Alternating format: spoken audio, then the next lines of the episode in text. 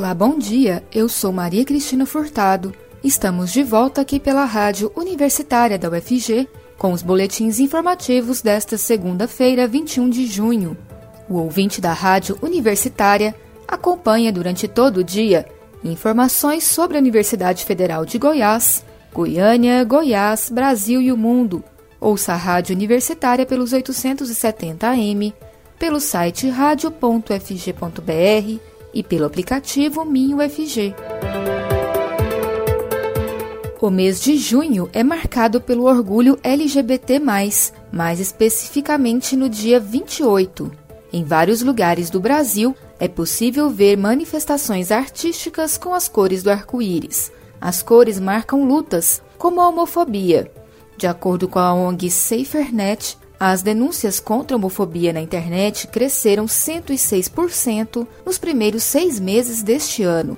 A Central Nacional de Denúncias de Crimes Cibernéticos da SaferNet recebeu 2.529 denúncias de homofobia na internet desde o início de 2021. Neste mesmo intervalo, em 2020, a associação havia registrado 1.226 denúncias.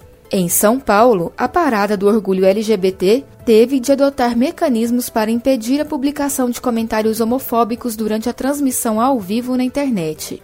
Os organizadores afirmaram que, na edição de 2020, foram mais de 200 mensagens com ameaças de morte à população LGBT na transmissão do evento.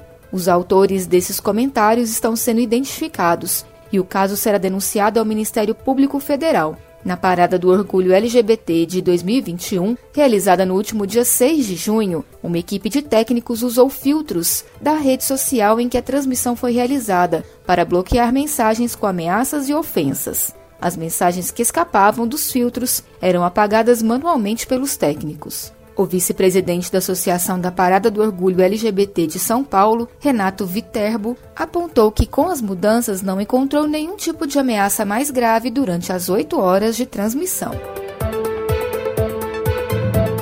E o ano de 2021 é um marco importante para a população LGBTQ.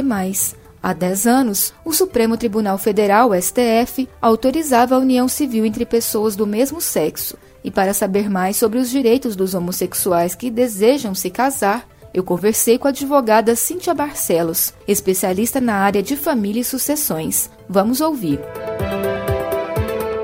Há 10 anos, o Supremo Tribunal Federal reconhecia que casais do mesmo sexo passassem a ter direitos familiares equivalentes aos casais heterossexuais. De acordo com Bruno Quintiliano, presidente da Associação Nacional dos Registradores de Pessoas Naturais de Goiás, desde 2007, alguns cartórios vinham formalizando a união estável homoafetiva. Segundo Quintiliano, nos últimos 10 anos foram registrados no Brasil quase 22 mil escrituras de uniões estáveis homoafetivas, e em Goiás já foram mais de 600 escrituras. A primeira união estável oficializada em Goiânia foi do casal Liorcino Mendes Pereira, filho, e Odílio Cordeiro Torres Neto. Sobre este assunto, Vamos conversar com a advogada Cíntia Barcelos, que atua na área de famílias e sucessões e é secretária-geral da Comissão da Diversidade Sexual e de Gênero do Conselho Federal da OAB. Olá, Cíntia. Obrigada por falar com a Rádio Universitária da UFG. Olá. Como a senhora vê esse processo da união estável entre casais do mesmo sexo nestes 10 anos? O processo de união estável entre casais do mesmo sexo nestes últimos 10 anos se refere ao marco jurídico que tivemos no país em 2011, quando o Supremo Tribunal Federal reconheceu e equiparou os direitos dos casais homossexuais aos direitos dos casais heterossexuais. Portanto, a união homoafetiva foi reconhecida como união estável, passível dos mesmos direitos e obrigações de quaisquer outros casais. Esses casais ainda enfrentam barreiras para oficializar a união? No Brasil, não existe mais nenhuma barreira para oficializar a união estável. Qualquer casal pode se dirigir a um cartório de notas e formalizar é, esse documento. Lembrando que é muito importante no, no documento é, dizer que essa que as pessoas já vivem em união estável a partir de uma data anterior àquela data da celebração. Esse é um detalhe importante para os casais que vão formalizar a união estável. Casamento civil e união estável são a mesma coisa? Casamento civil e união estável não são a mesma coisa. O casamento é um instituto formal, é realizado no registro civil, e a união estável, embora tenha alcançado os mesmos direitos do casamento, como partilha de bens, é, direitos sucessórios, é, não é formalizada no registro civil, não é um ato solene e abarca também os mesmos regimes de bens, tendo é, um detalhe: quando os casais não formalizam a união estável, no silêncio das partes prevalece o regime da comunhão parcial de bens. Mas se esse casal quiser ir ao cartório e formalizar uma escritura pública de união estável, ele pode eleger quaisquer outros bens, assim como no casamento. É, no casamento civil, se altera o estado civil da pessoa. Na união estável, não. Na união estável, a, a pessoa vive em união estável, mas o estado civil não é alterado. E no casamento também, é, os cônjuges, cônjuges ou nubentes podem utilizar o sobrenome um do outro. É, são alguns detalhes entre, de diferenças entre casamento e união estável. O casal homoafetivo que deseja oficializar a sua união, o que deve fazer? Para formalizar uma união estável, basta os casais irem aos cartórios, mas é aconselhável que o casal procure um advogado ou advogada para se informar é, do regime de bens que ele deseja ser que deseja adotar e de alguns detalhes jurídicos de previsão dentro desse contrato formalizado é, por meio de escritura pública. Os casais homoafetivos que desejam ter filhos, quais são as formas legais no Brasil para que eles consigam ser pais ou mães? No Brasil, os casais homossexuais podem se inscrever no Cadastro Nacional de Adoção para que possam ser beneficiados com esse instituto, assim como qualquer outro casal ou pessoa solteira. No Brasil também tem sido utilizado é a busca pela reprodução assistida de casais tanto masculinos quanto femininos e também pode ser utilizado um útero de substituição que falamos é, no sentido de figurado como barriga de aluguel e que o próprio Conselho Federal de Medicina autoriza para que essa técnica ocorra utilizando até parentes de quarto grau. Também casais homossexuais na grande maioria das vezes, podem ser e se tornar pais ou mães socioafetivos de filhos já pré-existentes de um dos companheiros ou dos cônjuges. E aí é necessário ou uma, um registro no cartório de registro civil do reconhecimento da socioafetividade, se essa criança já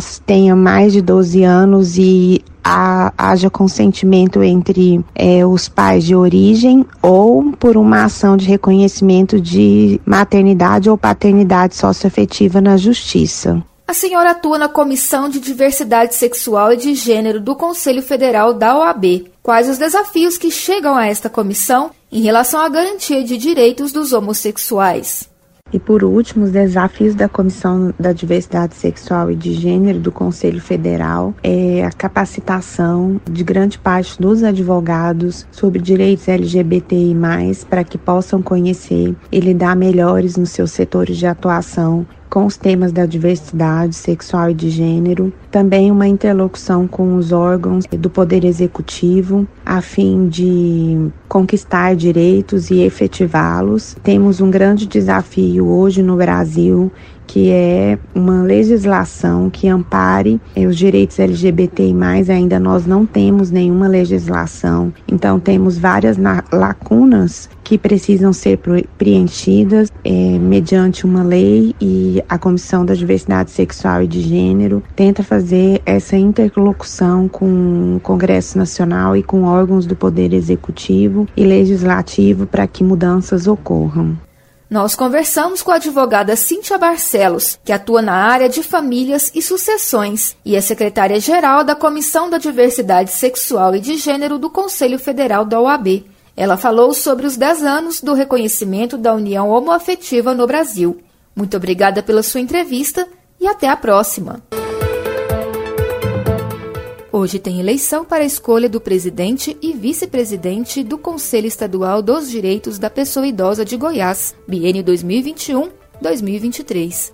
O Conselho reúne entidades e instituições que zelam pelos direitos dos idosos e atua junto ao governo estadual em favor das políticas públicas relacionadas aos idosos. Concorrem ao pleito o Adson Arantes Gama, presidente do Conselho Regional de Psicologia, para o cargo de presidente do Conselho Estadual dos Direitos da Pessoa Idosa de Goiás, e Luciana Morim de Santana Mota, para o cargo de vice-presidente. A eleição será realizada às 4 horas da tarde, por meio da plataforma digital da Secretaria Estadual de Desenvolvimento Social de Goiás. Participam da votação os conselheiros indicados por suas instituições. Os votos serão proferidos verbalmente e a escolha do presidente e vice-presidente se dará por maioria simples. Terminada a votação, será imediatamente feita a confirmação dos votos com a proclamação da chapa eleita, seguida da posse. O Conselho é composto por nove organizações governamentais e nove não governamentais.